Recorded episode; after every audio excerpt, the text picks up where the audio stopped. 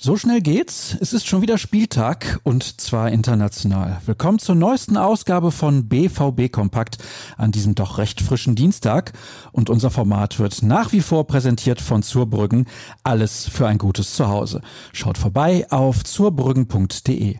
Mein Name ist Sascha Staat und im Gepäck habe ich für euch alle wichtigen Infos rund um Schwarz-Gelb.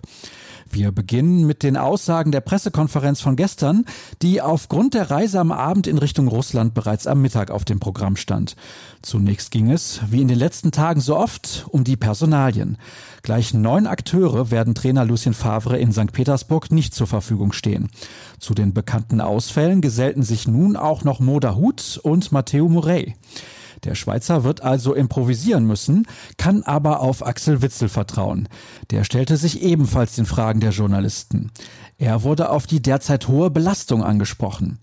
Wir haben viele Spiele, aber ich fühle mich gut. Ich bin bereit, um morgen zu spielen. Momentan bin ich nicht so müde, sagte der Belgier. Er äußerte sich außerdem zu seiner Spielweise, die viele als sehr risikoscheu bewerten. Ich mag einfach nicht Bälle zu verlieren. Aber ich schaue immer erst, ob ich nicht nach vorne passen kann. Ich muss aber als Mittelfeldspieler besonders darauf achten. Die Leistungen von Witzel hat Tobias Jören mal zum Anlass genommen, um dessen Entwicklung genauer unter die Lupe zu nehmen. Die Schlagzeile seines Artikels lautet Vom Anführer zum Mitläufer. Übrigens, Dahut muss wegen einer Krankheit passen. Morey hat muskuläre Probleme.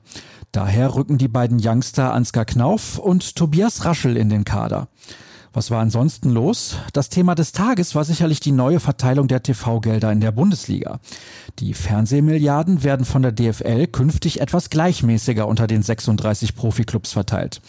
Finanzielle Branchenführer bleiben aber weiterhin Bayern München und auch Borussia Dortmund. In Zukunft setzt der Ligaverband auf ein Vier-Säulen-System. Wen die genaue Aufschlüsselung interessiert, der sollte auf unserer Internetseite vorbeischauen.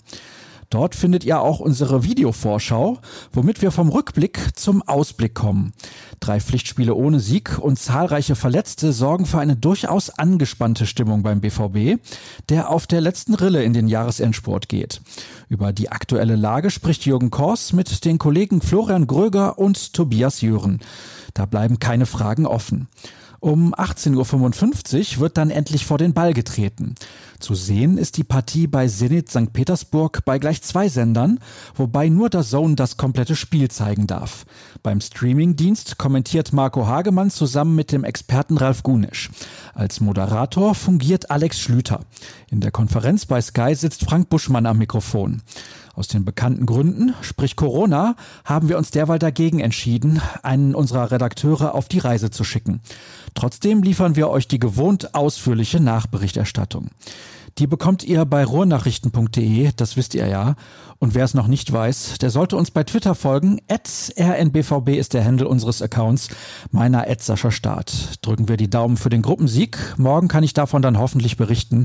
Macht's gut und bis bald. Tschüss.